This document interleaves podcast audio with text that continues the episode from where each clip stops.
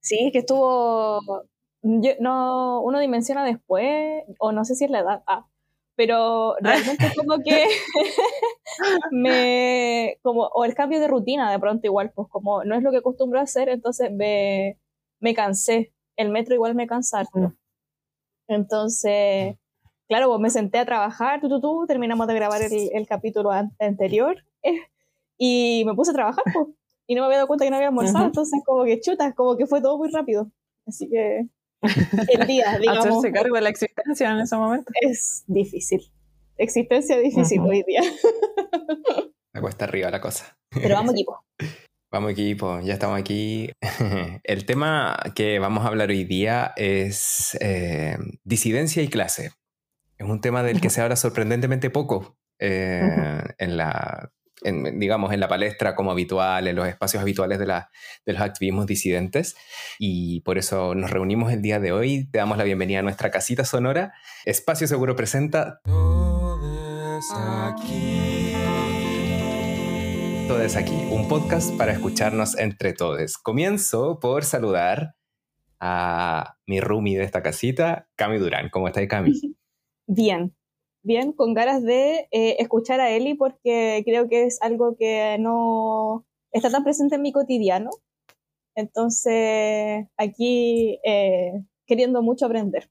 Esa es mi situación actual. Maravilloso, sí. Yo estoy un poco en la misma también, como Mm. he leído un par de cositas últimamente, eh, pero sé que Eli nos va a alumbrar el camino. Nuestra invitada de hoy es profesora de Historia y licenciada en Derecho. En los últimos años ha trabajado en el área de Derecho Laboral, principalmente desde el punto de vista del sindicalismo de clase. Actualmente es también activista por los derechos humanos de las disidencias sexogenéricas en Disidencias en Red, eh, organización de la que tanto Cami como yo formamos parte en algún momento y que en el último tiempo ha tenido una significativa participación en la mesa LGBTI del gobierno. Además, es una excelente persona y una gran amiga. Les presentamos a Elizabeth Campos. ¿Cómo está Eli? Mm. Muy feliz de estar acá, feliz de verles, como que vendría a conversar cualquier tema con ustedes porque me encanta. Pasa, toma asiento, te, te ponemos un tecito. Sí, vengo por el tecito. Me encanta, va a quedar como el tecito de, en el podcast. Te invitamos a nuestro Sí. tecito. Sí, Seguimos pasando el dato que estamos buscando auspiciadores. Si alguna marca de tecito nos quiere auspiciar, eh, mira, somos, nos encanta. sí. Oye, pasamos directo a lo que nos trae aquí. Em, quería plantearte, Eli, un- una cita de un libro de la pensadora ítalo-estadounidense Silvia Federici. El libro se llama Calibán y la bruja y es un libro que es bastante interesante porque describe la relación entre mm, el, el- a ver, toma un poco la teoría marxista, ¿cierto? Hablando de clase, pero además introduce el concepto del género, que es la primera vez que eh, se hace esa como intersección entre esas dos categorías. Y hay una frase de la introducción del libro que en lo personal me pareció súper interesante como para poder quizás empezar la conversación. Esta frase dice, la lección política que podemos aprender de este libro es que el capitalismo, en tanto sistema económico-social, está necesariamente vinculado con el racismo y el sexismo. ¿Qué opináis de, de esa, de esa tesis, que es como lo que, lo que guía al libro? Partimos suavecita, Sí, Ah, sí algo. Federici. ¿eh? Para la intro. Casual. Eh, bueno, a mí me encanta el trabajo de, de Federici porque siento que se da la pega que, que los compañeros marxistas no hicieron en su momento, que es de identificar qué está a la base del capitalismo en términos de sexo y de género. Siento que se demoraron harto en poner esos temas eh, como de relevarlo y francamente no lo hicieron, entonces eh, en el fondo llegaron la- las pensadoras, eh, las feministas, a hacer esa pega. Y em, creo que, claro, en el fondo lo que hace Fe- Federici y lo que plantea un poco en, esa cita es dar cuenta de que efectivamente hay un, un sistema em, político sexual que necesariamente eh, va imbricado con el capitalismo para que éste subsista. Y también el colonialismo. Entonces ahí, por ejemplo, eh, después empezamos a ver como conceptos como la división sexual del trabajo y esta, este proceso como de atribución de habilidad y competencia o de valores y de responsabilidad de una persona en base a su sexo. Eh, esto es necesario para que el capitalismo eh, fecunde, como que se siga reproduciendo. Y asimismo, también es necesario el colonialismo, porque si no, ¿cómo podríamos sobrevivir como seres humanos entendiendo que eh, los procesos, em, por ejemplo, desde la invasión de América por parte de, de Europa, eh, ¿cómo podríamos sobrevivir sabiendo que esa invasión involucró matar y hacer un genocidio generalizado de los pueblos indígenas? Eh, y claro, como que al final siento que el capitalismo nos lleva a disociarnos de esas realidades para poder sustentarle, como para poder darle cabida a que lo que más importa siempre va a ser la producción. Entonces, como la producción está centrada en el sujeto que es un hombre, un hombre heterosis, eh, que, que, un hombre en el fondo que ostenta un espacio de poder, entonces vamos a, a poder como hacer eh, como vista ciega de, de, esta otra, de estos otros horrores propios de, del heterosis patriarcado y del colonialismo. Elite, quería invitar a que nos detengamos un poquito en el concepto de la división sexual del trabajo, que mm, es central en lo que plantea en Calibán y la Bruja, que, mm, a ver, básicamente hace un, símil, dice como el hombre es a la fábrica como la mujer es al cuerpo. Lo que quiere decir con eso básicamente es que em, el instrumento por el cual los hombres generan valor, digamos, en este lenguaje marxista, eh, es la fábrica, es, son obreros, etc. Pero las mujeres tienen valor económico en tanto que son su cuerpo, en el fondo, tiene esta capacidad de reproducción, es la que hace que tengan un valor económico. No sé si lo estoy entendiendo bien. Claro, sí. Bueno, justamente en, cuanto a la división sexual del trabajo, hay una explicación o como la teorización de cómo se relega a una parte de la población al ámbito privado, a lo doméstico, eh, reproductivo y no remunerado, que serían a las mujeres, y por otra parte al ámbito público, remunerado y productivo, a la fábrica, a, los hombres. Em, y de hecho, por ejemplo, Federici hace un análisis súper interesante de, la prostitución, eh, a partir también de entender que en algún momento las mujeres son eh, relegadas absolutamente de todos los espacios laborales. Eh, y lo único que les queda es la prostitución. Y en un primer momento la, la, sociedad no parece importarle tanto, porque en el fondo lo que hacía era también eh, ser servil a algunas necesidades del hombre, entonces ya, lo, aceptamos. Pero cuando identifican que esta, este trabajo lleva en el fondo a la autonomía o a la independencia de las mujeres, entonces ahí es cuando le vuelve a poner un freno, porque vuelve a ser eh, una, una, complejización para poder mantener a las mujeres en, en un estado servil. Eh, entonces es, como súper interesante eso que, que ella eh, analiza y cómo en el fondo, al final de todo, toda esa explicación te dice, pero todo esto fue posible porque previo a, esto hay un menoscabo de la mujer en todos los ámbitos, como que en todos los ámbitos de la sociedad se le deja fuera. Entonces, por ejemplo, no se le permitía aprender, no sé, cómo a escribir, a leer, a relacionarse. Cuenta incluso que en algunos momentos em, no se les permitía ni siquiera salir de las casas ni mirar por las ventanas. Eh, era como un, un, sujeto totalmente eh, relegado de la sociedad. Entonces, habiendo hecho ese ejercicio, te permite luego dejarla fuera también de los espacios eh, remunerados públicos, porque es, es, como un paso más, en el fondo, mm. si la sociedad llegó al punto de, de, la, de, la, casa de brujas, que es también lo que cuenta Federici, ¿qué le costaba dejar a la mujer con un salario menor del hombre, por ejemplo, ahora? Nada, absolutamente nada. Si es un paso súper mm. eh, pequeño en comparación de todo lo que ella había hecho. ¿Cachai? Entonces, claro, al final la división sexual del trabajo eh, se sustenta en esta idea de que existen roles em, asignados para, para, unas personas, para otras, eh, y que esos roles son inamovibles. Mm.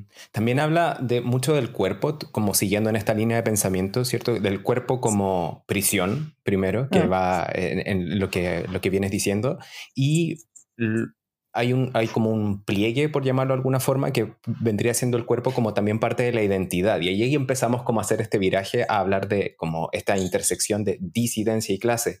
¿Cómo, cómo lo entendís tú? Ya, mira, como yo lo entiendo también muy humildemente, eh, me, me, gusta mucho como darle esta relectura a, los clásicos feministas en clave disidente, porque siento que, mm, que compartimos eh, como las disidencias y las mujeres, eh, estados de opresión que nos permiten encontrar como puntos en común.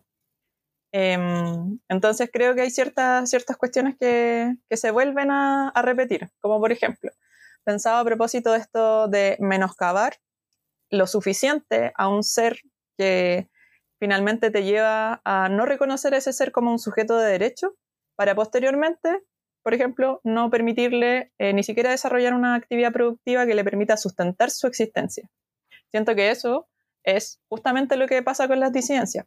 En el fondo, em, hay, hay problemas a la base con, con cuestiones tan básicas como, como, presentarse una entrevista de trabajo, como buscar trabajo, como postular a, ciertas, a ciertos tipos de, de labores. Eh, y siento que eso es, una vez más, como hacer este ejercicio de eh, dejar a, sujetos eh, relegados, como en el fondo es como orillarles a, la, precariedad. Y siento que justamente es lo que hace también el capitalismo, como orillarnos a la precariedad, a un punto donde parece que no hay retorno y em, las disidencias siento que vivimos un poco eh, en, esa, en esa lógica, como de, de edad igual, constantemente. Sí, aquí se, me viene mucho a la cabeza es la demanda histórica de las disidencias y en particular de las personas trans, que viene siendo el cupo laboral mm. trans, que es como la encarnación de lo que estáis diciendo ahora, digamos, como eh, sistemáticamente se limita el acceso a la fuerza laboral de las personas que no tienen una expresión de, género conforme a lo que la sociedad espera de ellas eh, y que termina redundando en que obviamente al no tener los ingresos, luego las posibilidades de cualquier cosa en la vida se ven súper limitadas. Entonces, eh, me llama la atención también que incluso, porque estamos hablando aquí de perspectivas teóricas feministas, ¿cierto? Entonces, al interior del feminismo igual tenemos estos movimientos radicales, ¿cachai? Que lamentablemente a veces tienen más fuerza de la que, de la que deberían tener. Entonces, como que, ¿cómo veis tú esta, esta como quizás contradicción, no sé si llamarlo así, de estas posturas que abogan por una exclusión viniendo desde el feminismo que en realidad está en contra de esa exclusión en primer lugar. ¿Cómo, cómo, cómo lo navegáis tú? con, mucho, con mucha rabia, la verdad. Em, o sea, para, para mí, sin querer caer en el feministrómetro, como que esos sectores feministas para mí no, no, son feminismo, ¿cachai? Para mí el feminismo eh, es liberador, eh, propende como a, a, la igualdad de derechos de, la, de, las personas y eso es absolutamente contrario. Eh, entonces yo creo que ahí por ejemplo, tiene sentido hablar eh, de otras luchas, em, de comprender de que estamos eh, entretejidas con, otras luchas porque estamos sobreviviendo a distintas estructuras de poder. Entonces, cuando hablamos, por ejemplo, de, las diferentes em, discusiones que se dan dentro de los diversos feminismos, creo que es necesario, por ejemplo, hablar del feminismo de clase y creo que es necesario hablar del feminismo em, anticolonialista, porque si no, nos vamos a conformar acaso con el feminismo blanco, como que no, como que por ahí no, no va la cosa. Em, entonces, eh, ante esto yo creo que reconocer, reconocerse quizás como em, sujeto que está viviendo una situación de opresión, que creo que es un ejercicio muy ingrato, leerse desde ahí, em, también es un ejercicio que nos puede reconocer nuestra capacidad de agencia de salir de ese lugar de opresión, pero colectivamente. Como politizar la existencia individual para entender que los problemas cotidianos que tenemos son parte de, una estructura de poder que nos tiene así. Em, entonces, y, por eso, a, propósito de lo que preguntabas antes, en el fondo, como que a veces divago un poco, pero eh, siento que reconocerse como, sujeto eh, político te lleva a reconocer, por ejemplo, que vivimos en, en una estructura heterosis patriarcal, especista, neoliberal, adultocentrista, etcétera. Como, eh, entonces, si no, si no logramos como ponderar esta estructura y esta lucha, vamos a caer en soluciones demasiado simples a, los problemas macro que tenemos. Entonces, y el tema de clase, por ejemplo, me parece muy relevante al momento de, hablar del trabajo. Eh, porque justamente creo que las disidencias eh, hemos estado relegadas a, una situación de precarización que no nos permite, por ejemplo, decidir, eh, bueno, de partida sí o sí tenemos que trabajar. uh-huh. Hay personas que no lo necesitan, créanlo o no.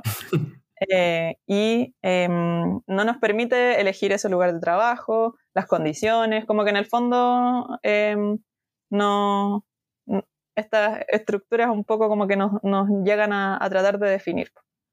Eh, entonces, por eso creo que hacer una lectura más amplia de, de, la, eh, de las estructuras de poder que nos oprimen nos puede llevar quizás a tratar de, de conformar estrategias políticas más eficientes.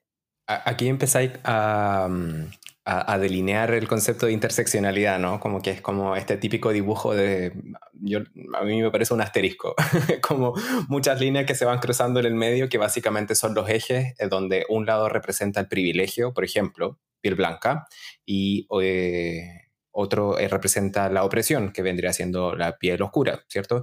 Eh, y así con nivel educativo, nivel socioeconómico, con sexo, con género, con con clase, con expresión de género incluso, y así, podemos contar tantas cosas. Y tal vez como, ¿en, en qué, estoy pensando en, ya en qué momento se empieza a hacer esto visible eh, a nivel macro en la sociedad chilena y aquí en, entramos como a revisar un poco como cuáles son los antecedentes del movimiento feminista, incluso de esta ola más reciente del movimiento feminista en Chile, que nace o, o, tal vez explota, no es que nazca, explota en el año 2018 con la toma feminista eh, de la católica, ¿cierto? Fue, fue, la Universidad Católica. Y bueno, que se, se expandió también a nivel de, de, muchas instituciones de educación superior. Eh, están que tal vez es como el antecedente más directo de la revuelta social del año 2019. Eh, y, y, que ya, ya empezáis a hablar de esto un poquito, Eli, del, del tema de como de activismos, de cómo eh, finalmente se organiza la sociedad como para empezar a hacer frente a todas estas condiciones de opresión que nos cruzan desde muchos ángulos, desde muchos sentidos. Eh, y ahí te quería preguntar cómo llegáis tú a ese camino del activismo, porque nos conocimos en este camino, ¿cierto? Del activismo. Uh -huh. Eh, y, y sí. creo que esta conversación nunca, nunca la hemos tenido, de cómo, cómo llegaste tú como a, a problematizar eh, la situación en, en, la que estás envuelta y que te llevó finalmente como a activar desde ese lugar. Eh, ay, qué lindo esto, me encanta. Eh, yo creo que en lo personal, mi primer momento como de eureka, estamos viviendo en una sociedad horrible. Eh, Anti-eureka. Anti-eureka. Fue cuando me di cuenta que eh, lo que estaba sobre mi plato era un animal muerto. Fue como, ah. oh, fue como develar algo que fue como sacarme así un, un, un, una gran cortina que tenía sobre mis ojos eh, y eso me pasó siendo bastante adolescente. Y, y, como que creo que eso me permitió cuestionar cuestiones que para mí en ese momento eran muy cotidianas, muy, muy comunes, como obvio, obvio pollo, como obvio, obvio que sí. Y en ese momento fue como, no, pero ¿qué estoy haciendo? Eh, y por ahí partió como, eh, en lo personal, mi camino de, de cuestionarme eh, lo, lo más común, como lo, lo, que veo día a día. Eh, y de ahí eh, empecé como a, a, leer cosas de, de gente de izquierda, eh, me sobreideologicé profundamente y, eh, y cosas que me, me gustó mucho em, poder leer porque habían cosas que yo sentía en la guata que no sabía que tenían nombre.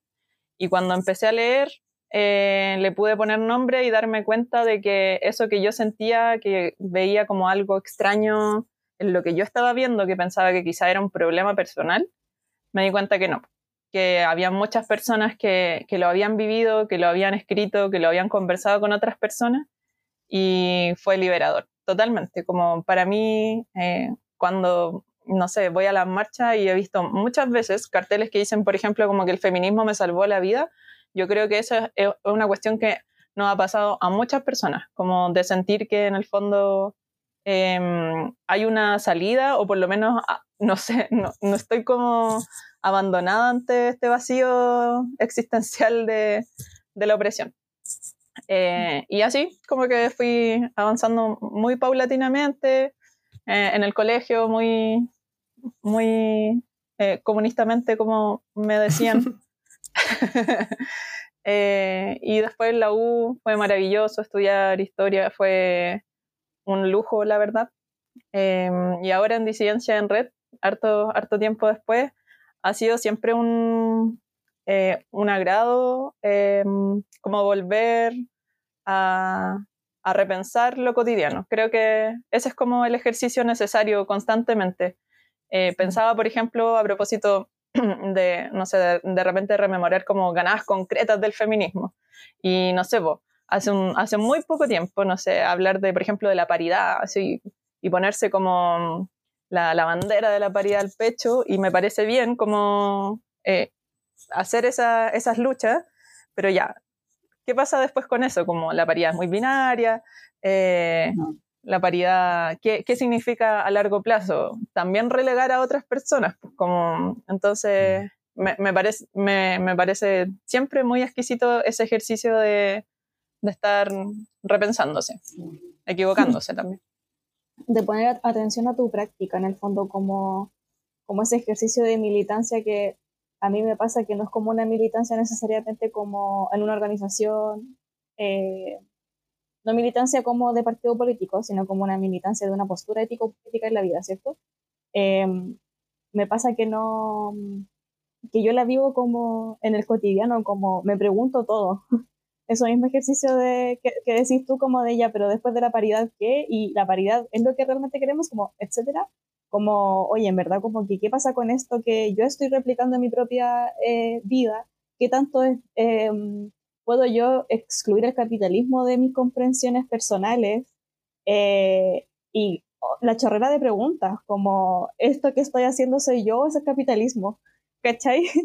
Y resonaba mucho contigo como en, en que la primera em, como lucha muy concreta para mí también fue el veganismo en la adolescencia. Como que fue la primera como bandera de lucha que pude haber tomado que me hizo darme cuenta de que había un sistema y que ese sistema era extremadamente cruel e inhumano. Primero lo vi así con, con los animales y claro, después como llegué como chuta, existe una industria, esta industria cómo se sustenta y empecé como en escalada tras escalada y se me empezó a caer todo. Yo dije, no, invivible este mundo. Y ahí como empezar a decir, ya, como de cuál es, eh, de qué vereda me, me en qué vereda me, me sitúo y cómo avanzo con esto, porque igual es un encuentro que igual es eh, una gestión emocional que, de la que no se habla muchas veces en los activismos. Eh, capaz me desvié, no sé, pero en el veganismo igual se habla como del desgaste como por empatía en las personas activistas, entonces creo que a mí al menos siempre me gusta como traer a, a palestra las emociones o lo que nos va pasando y a mí personalmente como que cuando me fui dando cuenta de eso, como que dimensioné el nivel de injusticia e inhumanidad y fue un dolor así brutal y dije, no, como, ¿qué pasa? Como, ¿dónde puedo pararme yo? Y ahí elegir como y darte cuenta de, de, tu propia, de los propios entrecruces y dónde te paras tú y cuáles son tus posibilidades dentro de, además, el capitalismo, el heterosis patriarcado, ¿cachai? Como, ¿qué rol tengo? ¿Qué puedo hacer? Tengo que hay una, una, forma más o menos valorada de hacer activismo, porque también eso se vio mucho en las marchas. Eh, a propósito de la revuelta, como si no hace en la calle, eh, no estás haciendo lucha. Y como, ¿cómo te explico? Que como que la masa de gente me da, me da mucha ansiedad, como que hago activismo cotidiano de otra forma, no sé, como, como también nos hacemos ese activistómetro, ¿caché? Como no sé, en 80, en 80 lados, pero todo eso pensé mientras te Ya verás que tengo déficit atención. Me encanta. sí, me toma mucho, sí, totalmente, porque siento que parece ser que necesitamos vivir un poco como disociades para, para sobrevivir y es, es terrible, pues, como si te, si te sentáis como a mirar la inmensidad de, de lo horrible que decía Cami, em, te inactiva y, y, te, y te duele, te, te, te daña. Como, em, entonces, totalmente de acuerdo, me encanta que, que, hables como de lo necesario de, de reconocernos, de, de, quizás poner límites también a, a, lo que podemos, a lo que no podemos hacer. Em, porque además, eh, la, la, verdad quizás más terrible de esto es que individualmente no vamos a cambiar la estructura. Entonces, eh, pegarnos como esos latigazos en la espalda por no ir a una marcha me parece injusto. Eh, y además creo que es parte de la lógica macabra de la estructura, de creer que tú como sujeto oprimido eres la persona llamada a terminar individualmente con, con la estructura. Entonces, más terrible. Eri, la pregunta que te quería hacer a raíz de todo lo anterior es, ¿cuál es, dirías tú, que es tu motor para el, activismo? Porque eh, el dolor puede ser un motor súper eh, fuerte y poderoso, digamos, pa, en, particular cuando se trata de activismo en, poblaciones que han sido históricamente marginalizadas, pero también como decía Cami, o sea, también es, es como que estáis destinados a agotarte si el motor es solo el dolor. Mm. ¿De dónde sacáis tu fuerza para levantarte día a día y decir como vamos, vamos a continuar con esto porque, porque es el único camino? Mira, yo creo que yo personalmente soy una persona como desagradablemente optimista.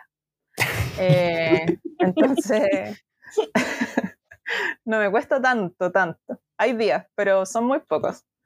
Y, y, en lo personal, yo creo, yo quiero acabar con el capitalismo, como yo quiero vivir en el socialismo, yo quiero vivir en una sociedad eh, libre de violencias eh, y no me parece imposible.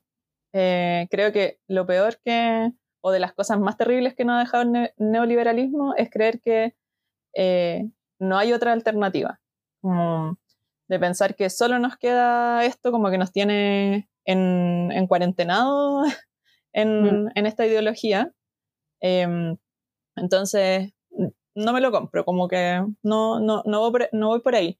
Pienso un poco de, hay un historiador que se llama Eric Hobsbawm, que tiene un libro que se llama Cómo cambiar el mundo, donde él dice, o por lo menos la lectura que yo le hago, porque soy optimista, que cuando habla como de la caída del socialismo y de todo lo que no, todo lo que salió mal, como que él dice, ya, pero eso que vimos en la Unión Soviética no era realmente socialismo, porque la verdad es que eh, no se llevó a cabo de la manera en que lo hemos pensado, sino que se corrompió.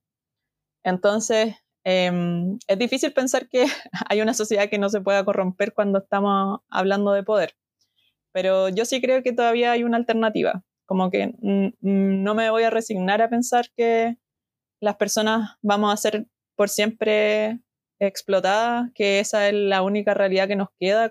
Creo que si me convenciera de eso en algún momento, ahí sí ya no podría levantarme de la cama en la mañana. Em, y necesito pagar arriendo, así que necesito trabajar. eh, y, y, bueno, yo estoy convencida de que han habido avances también, totalmente. Como que em, la, para mí, por ejemplo, estudiar historia también fue liberador en ese sentido. Entender que nosotros somos pasajeros en este mundo y, y, que somos, estamos transitando un camino que ya se, se empezó como a surcar hace mucho tiempo. Entonces, eh, lo que hagamos es relevante, totalmente, es muy relevante, pero eh, no se va a acabar acá. Entonces, creo que eso, por un lado, te quita un poco el peso y por otro, también te da eh, un sentido de existencia más allá de ti mismo. Como eh, vamos, vamos a avanzar totalmente. Yo lo veo como día a día. El problema es que ante esos avances eh, hay, un, hay un bloque fascista que va a estar siempre presente. Mm. Entonces, para mí, como eh, hacer activismo, e, esa motivación está en saber que vamos, que, que estamos, no sé, que, que, nuestra lucha es por los derechos humanos, weón. Como que no es así, no, no, sé, no, no, queremos hacerle daño a nadie, por así decirlo, ¿cachai? Como que para mí eh, la, el sentido común, la brújula del sentido común se tiene que mover hacia una cultura de derechos humanos. Eh, y e, ese, como que ese frente no, no, lo podemos abandonar, porque el fascismo no lo va a abandonar, el fascismo no va a ceder, eh, no nos va a dar esa, eh, esos escampaditos como para que nos quedemos pensando y nos quedemos en la casa. De hecho, me pasó mucho igual después del 5 de septiembre, que yo creo que debe ser el día más triste de mi vida, como de sentir que tenía el corazón roto porque todo Chile me había pateado, eh, o por lo menos el 62%. eh, como que fue así terrible, terrible, terrible. Y después, afortunadamente, tengo amigues, tengo eh, gente que, que, quiero, que amo, que cuenta también cómo lo vive. Y escuchar esos relatos me, me hace todo el sentido del mundo, como ya eh, sigamos. ¿Qué, otra, ¿Qué otra opción tenemos? ¿Quedarnos en la casa? Mm. No, pues hay que ya, lavarse la herida y salir de vuelta nomás. Cada uno a su tiempo, totalmente. No de la forma que pueda. Pero creo que la derrota, no, pues, como dice la Gladys, hay que luchar, seguir luchando aunque en eso se nos vaya la vida. Pensaba a propósito de eso mismo, como en la, como en la importancia del tejido social que sostenga en base a lo que para ti sea eh, lo sostenga, digamos, como la red de afectos, la red de amores, eh, tu mm. red cotidiana, como dónde están esas personas para ti, eh, qué es lo que te cuentan, cómo te acoges, cómo te, te sostienes como en esos espacios y cómo construyes ese tejido social que es, el neoliberalismo no quiere que exista. Si al mm. final como que al hablar de poder o al hablar de como la agencia que tenemos, como que eh, es un ejercicio que va en contra de todos esos otros principios neoliberales, como del mm. sostén eh, entre todos, digamos. Y pienso en lo difícil que es sostener eso precisamente en un ritmo de vida que es capitalista. Sí, brutal. Darse esas pausas cuando lo que te están diciendo todo el rato es que hay que producir y, moverse. Y claro, también uno, yo por lo menos trato de hacer un poco ese ejercicio, me cuesta como de, de parar, de tomarse un tiempo, mm, no sé, de preocuparse de la salud, de comer, de dormir, que de verdad me cuesta, pero hay que cuestionarse a sí misma también. Sí, heavy. Como que cuando estoy así mulfo, trabajar, trabajar, trabajar, como mm, el capitalismo está haciendo lo suyo, como no, sal de ahí, chivita, chivita, como no entremos ahí, ¿cachai? Como, y estar con el ejercicio constante. Mm. Totalmente. Estoy, voy a compartir una, una cuestión súper personal. Yo en general tiendo a ser una persona súper reservada y me cuesta mucho compartir personas, eh, cosas, cosas individuales, pero ah, eh, ustedes dos son personas en las que confío mucho y estamos en una conversación solo entre tres personas que no va a escuchar nadie más en Spotify. de aquí no sale. De aquí no sale. Pero, pero, claro, o sea, a ver, yo en este momento soy una persona que eh, es migrante, no vivo en Chile. Eh, aquí soy racializada, en Chile nunca me había dado cuenta, quizás, o no lo había problematizado tanto, porque sí, siempre lo he sido, pero digamos como que estaba un poco más dentro del promedio de tono de piel, entonces Aquí se nota la diferencia. Em, no tengo papeles para poder trabajar legal de lo que yo estudié. Em, y eso siento que me ha intersectado Caleta en mis exploraciones en torno al género. Yo no, quiero, pensarlo como en un retroceso, pero me pasa que allá en Chile, en conjunto con, con ustedes y con Disidencias en Red y con muchas amigas y personas que quiero mucho, había logrado llegar a un nivel como de exploración y de preguntas en torno a, como a mi propio género que me había llevado a caminos mm, de descubrir cosas y todo. Y yo siento que ese camino lo he desandado un poco. No quiero hablar de retroceder, sino que más bien de mm. desandar. Porque tengo estas otras intersecciones que ahora me están pesando más, pues, ¿cachai? Que es como un poco lo que hablábamos, porque yo allá en Chile tenía una profesión, una profesión que dentro de todo tiene cierto prestigio social, aquí no la tengo. Eh, y, y, a veces es súper complicado y como que esto me resuena ahora cuando hablamos como de disidencia y clase, porque no es lo mismo que yo vaya con el pelo rosado, ¿cachai? A, eh, no sé, aquí soy una persona con el pelo rosado en la calle, inmigrante, así como poco menos que lo peor de la sociedad española. ¿Cachai? Y, es muy brígido, es muy palpable. Em, y, por eso como que quiero tal vez retornar un poco a este tema de cómo, de, cómo navegar esto, ¿cachai? Para mí en este momento es una situación nueva, pero esta situación no es nueva para mucha gente, para muchas personas, ¿cachai? Que lo viven día a día y que no lo han dejado de vivir. Entonces creo que para mí está un poco más como abierta la herida, por llamarlo de alguna manera. Y no sé, como que no, tengo una pregunta, solo que como que quería compartir esto que como que me, me brotó nomás del interior. En lo personal a mí me resuena mucho eso con, bueno, con, con la clase, que, que, quizás tiene que ver más bien como con tu, tu situación eh, frente a, a, la, a, la, estructura de poder del capitalismo en, una, en un momento dado. Eh, entonces yo pensaba, no sé, pues cuando hablamos de, de, los mil análisis de por qué eh, las demandas o, o, las luchas que encarnaba el apruebo no hicieron eco en tantas personas. Y yo creo que tiene que ver un poco con eso que, dices tú, Andy, como que, como, no sé, una lucha que, a veces puede ser incluso muy, teórica, a una persona que, llega a su casa agotada después de trabajar nueve horas, de andar una hora y media de ida y otra hora y media de vuelta y llegar a su casa, no sé, a tomarse un té y acostarse para de nuevo mañana hacer lo mismo.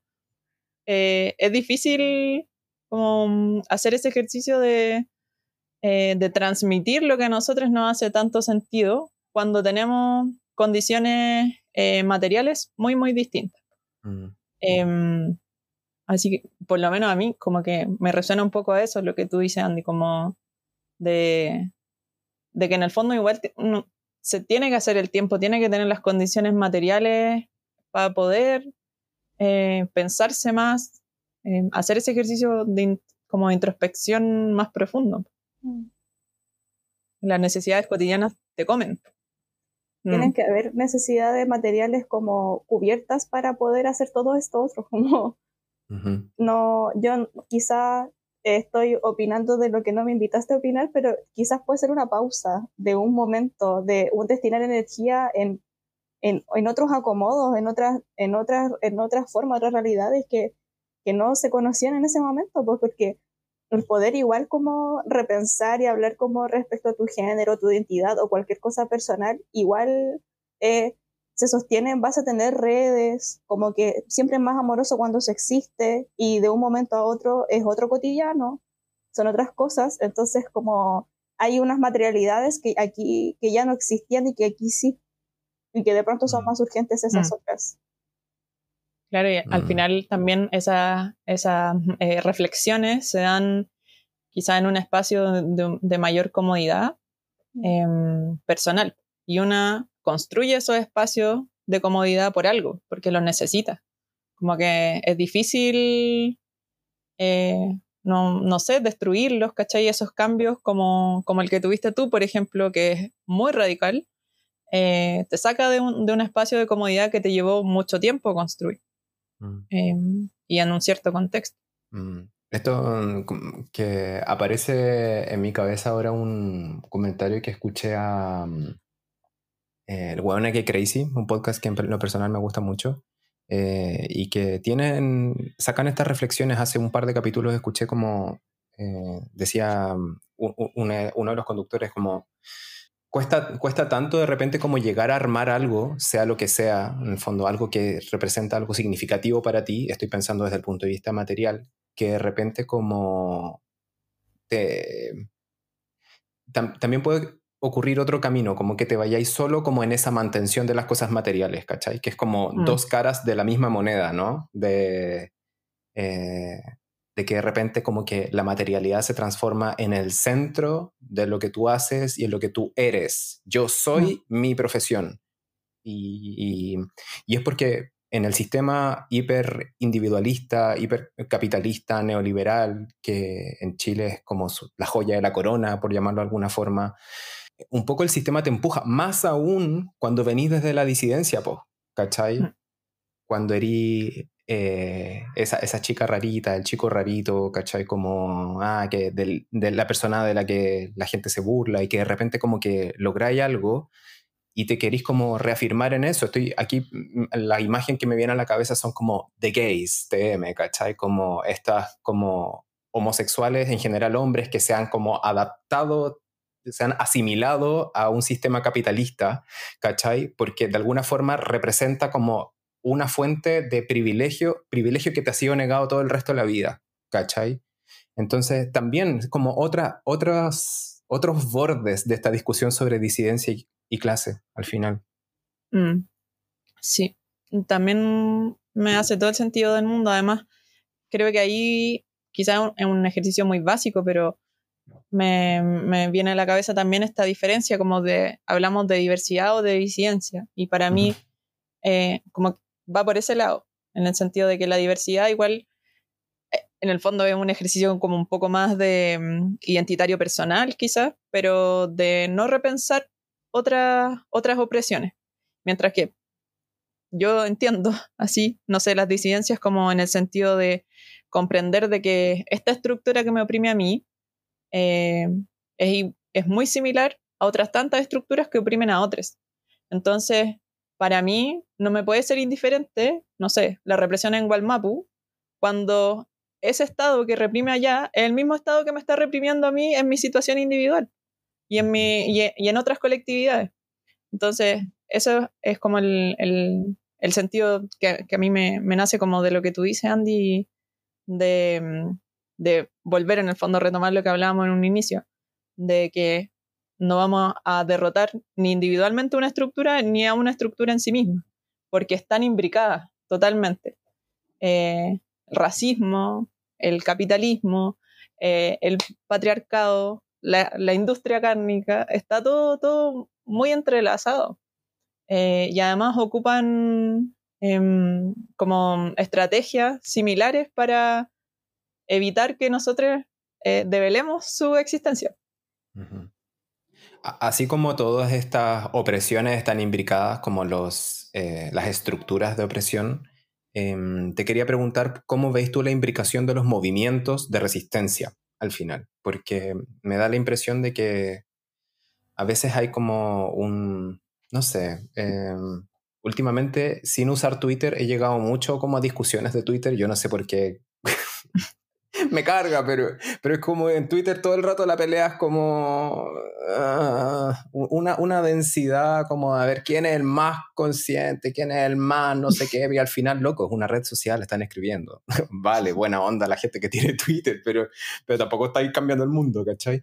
Eh, y un poco es como una, un, un signo, por llamarlo de alguna forma, de esta imposibilidad de conversar al final, incluso dentro de los movimientos que en teoría estamos como eh, resistiendo en mayor o menor grado cada uno de los ejes, pero que finalmente estos ejes no están atravesando a todos, o sea, Mm. a todos, no por igual, de manera distinta, con matices y todo, pero eh, ¿qué, qué onda? ¿Cómo, ¿Cómo veis tú esta? ¿Existe una posibilidad de repente como de articular movimientos sociales que de repente no necesariamente tienen el mismo foco principal, ¿cachai? Como el antiespecismo y, y el anticolonialismo, ¿cachai? Y el antirracismo y, y la lucha por la disidencia sexual, ¿cachai? Eh, ¿Hay un punto en que se pueda como haber como un encuentro? Yo creo que sí, yo creo que em, cada vez más hay un sentido de entender que los, la- la- los sujetos políticos eh, no, no están preocupados solamente de las luchas de las necesidades locales, sino que más bien globales, por así decirlo, como más, más amplificadas. quizás es muy patente y quizás muy burdo, pero cuando salimos eh, en octubre del 2019 y rememoremos ese momento como si no supiéramos que lo que pasó el 4 de septiembre, eh, creo que ahí fue muy patente. las banderas que estaban en las calles no eran por una cosa, era una multiplicidad de necesidades, porque justamente eso es lo que tenemos, muchas, muchas necesidades. Y en ese, en ese sentido, reconocernos como sujetos que estamos viviendo situaciones similares, aun cuando, como, como tú dices, Andy, lo que nos lleve a ese, a ese estado sean estructuras distintas, nos lleva quizá a empatizar. Y en el fondo cuando yo estoy en un espacio en donde se está discutiendo, no sé, eh, la, la, disidencia sexogenérica, em, e identifico que hay una buena llegada de este tipo de discusiones, entonces, en lo personal, yo creo que ahí hay una puerta abierta para proponer, para proponer otro, otros temas. Entonces, cuando nos llamamos, no sé, feministas, por ejemplo, para mí, tiene que ver con ser activamente antirracistas, no no ser pasivas frente a, esa otra estructura. Porque como tú bien dices, además, eh, estamos en una situación particular que quizás en este momento esa, esa opresión no me toca en lo personal, pero es una cuestión momentánea. Eh, o quizás yo no me doy cuenta. Em, y entonces creo que quizás es muy, eh, o sea, no quizás, absolutamente cliché lo que voy a decir, pero la organización, compañeras, es necesaria. Eh, y aquí es cuando yo digo, por favor, en sus lugares de trabajo, en todos lados, hagan sindicatos. Em, creo que eso, esas estructuras organizacionales que nos permiten reconocer a una otra persona, eh, conocernos, literalmente conocernos y armar estrategias políticas para poner eh, en la palestra y como necesidad urgente nuestras luchas. Entonces, eh, así lo veo yo. Por ejemplo, he participado afortunadamente en espacios donde he conversado con, compañeras que son dirigentes sindicales y a mí me llena de admiración ver sus luchas, como em, desde, desde lo poco que tienen a veces, como del pequeño espacio que tienen, empiezan a crear un mundo y a cambiarlo. Entonces, a veces pienso que, que, creemos, no sé, mucho como en los superhéroes, superheroínas de Marvel, que creemos que va a llegar un, un, ente como externo y que nos va a permitir modificar absolutamente todo de, de un momento a otro, cuando la realidad es que en nuestros cercanos tenemos la posibilidad de, de transformar en nuestros espacios cotidianos. Y, y en lo personal, de verdad creo, no está ya, los sindicatos son importantes. Hay que hacerle frente al, a, la estructura gigante de, del empresariado, de retejer, en el fondo lo que decía Cami también, e, este tejido social de no, de no, eh, no sé, conformarse también, de, de lo poco que, que este sistema opresor nos quiere entregar, como de estas migajas. por ahí, por ahí no va, yo creo como si, si estás trabajando de alguna u otra forma en el lugar que sea y lograste como acceder a una remuneración, hablar de tu situación laboral, eh, hablar cómo te sientes, cómo estás dentro, porque muchas veces hay muchas dinámicas que son abusivas y que no lo sabes por no estar comunicando situaciones laborales y podrías sindicalizarte si es que el trabajo que tienes lo permite.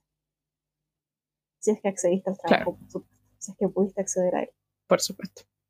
Sí, pero cuando tú el sindicato de las compañeras de la Amanda, mm. eh, ah, yo creo que ese es como un ejemplo así maravilloso. Las compañeras tienen, pero es que clarísimas sus necesidades, la urgencia, y, y, se organizan en torno a ello. No, no van a necesitar y no van a dejar que venga un ente externo a, a decirles como por dónde va, por dónde va como la brújula de sus necesidades y, acá eh, se las vamos a cubrir o les vamos a ignorar, sino que hacen, hacen propio, protagonizan su, su lucha. Yo les admiro profundamente. Qué bacán. Eli, esta conversación ha resultado así como muy iluminadora en muchos sentidos. Te agradezco mucho el tiempo que nos has dedicado. Em, y como para ir cerrando, te quería hacer como una, una última pregunta que en, en este ámbito quizás como de la, el activismo disidente con una eh, perspectiva de clase también. ¿Para dónde, pa dónde veis tú que se mueve esto? Como considerando lo que ha pasado en los últimos meses en el ámbito político en Chile y, tomando un concepto que tal vez tiene una raíz un poco como cristiana, que es el de esperanza, como cabe, hay, hay un espacio como para alimentar esa esperanza desde el activismo disidente con perspectiva de clase en Chile hoy, siglo XXI, octubre 2022. eh, sí, yo creo que sí, totalmente. ¿Pero por dónde? ¿Cómo, ¿Por dónde? Em, o sea, es que al menos yo lo, veo cotidianamente, pues compañeros que dicen, no sé, eh, hace dos años yo jamás había politizado mi existencia individual, ahora sí, ¿cachai? Como que, y en el fondo eso se logra a través de, quizás es un ejercicio complejo, pero de la visibilización. Visibilizarse es un, es, es politizar la existencia también, em, y eso permite que otros te, reconozcan, identifiquen por ahí también eh, lo propio, como verse en otro es un ejercicio que quizás las generaciones previas a la nuestra lamentablemente nunca, nunca tuvieron. tener referentes y yo creo que, por ejemplo, eso es algo que ahora está cambiando. Eh, hay referentes. Eh, las vidas LGBT no tienen por qué ser vidas eh, triste. ¿Cachai? Como mm, pienso eh, en los referentes de antaño que eran, o quizás ahora también persisten, en verdad, como siempre de, personas sufriendo, de que su vida gira en torno al dolor que significa ser una persona disidente. Y, me parece que em, sería bueno poder, poder salir de eso desde un, desde una óptica realista, que eso efectivamente pase en la realidad y que, no sé, las niñas puedan ver referentes de yo puedo ser así, puedo ser feliz y, o no sé, puedo, puedo demostrarme como quien soy eh, y ojalá eso no signifique violencia, ¿no? Entonces creo que, por ejemplo, ese sí es un cambio importante. Yo en eso veo, veo esperanza porque eh, me parece que es un, como un, devenir que no tiene vuelta atrás.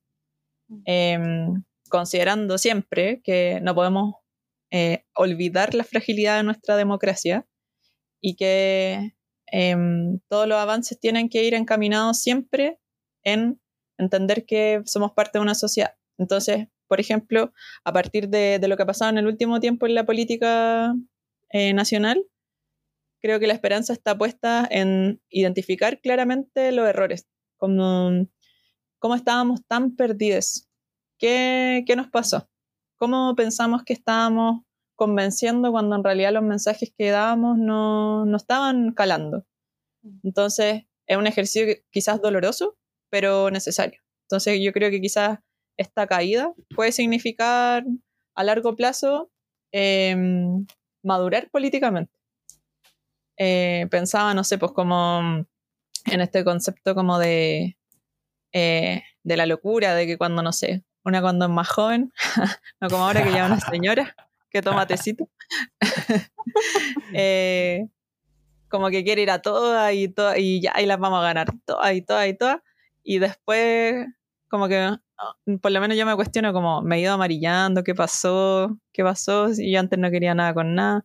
Eh, y creo que ahora tiene que, tiene que ver con entender que eh, mi reflexión personal no necesariamente es la reflexión de todo esto.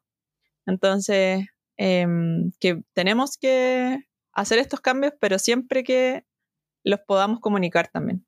Porque una cosa es em, hacer un cambio social como, por ejemplo, cuando hablamos del aborto, ya, despenalizamos el aborto, por ejemplo, pero lo despenalizamos socialmente, no. Entonces, ¿significa efectivamente un avance en términos macro?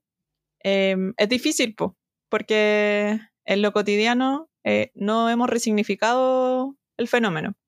Entonces siento que ahora, eh, cuando hablamos, por ejemplo, de entender a las personas como sujetos de derecho y no como clientes, es una cuestión que tenemos que lograr explicar.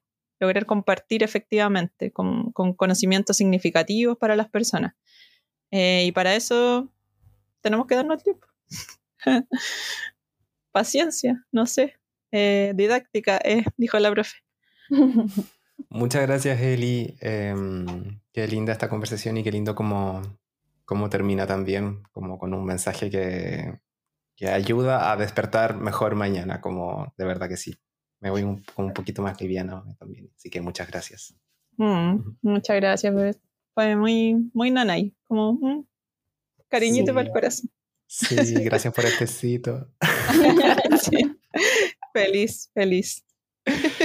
Eh, gracias también, Cami. Eh, y nada, la próxima semana, el próximo martes, nos encontramos en otro episodio de Todos Aquí, también con un invitado espectacular, hablando de temas muy interesantes. Y muchas gracias por su tiempo, muchas gracias por su compañía, muchas gracias por su cariño, por su respeto, por sus comentarios y por todo. que esté muy bien. Abracitos. Adiós.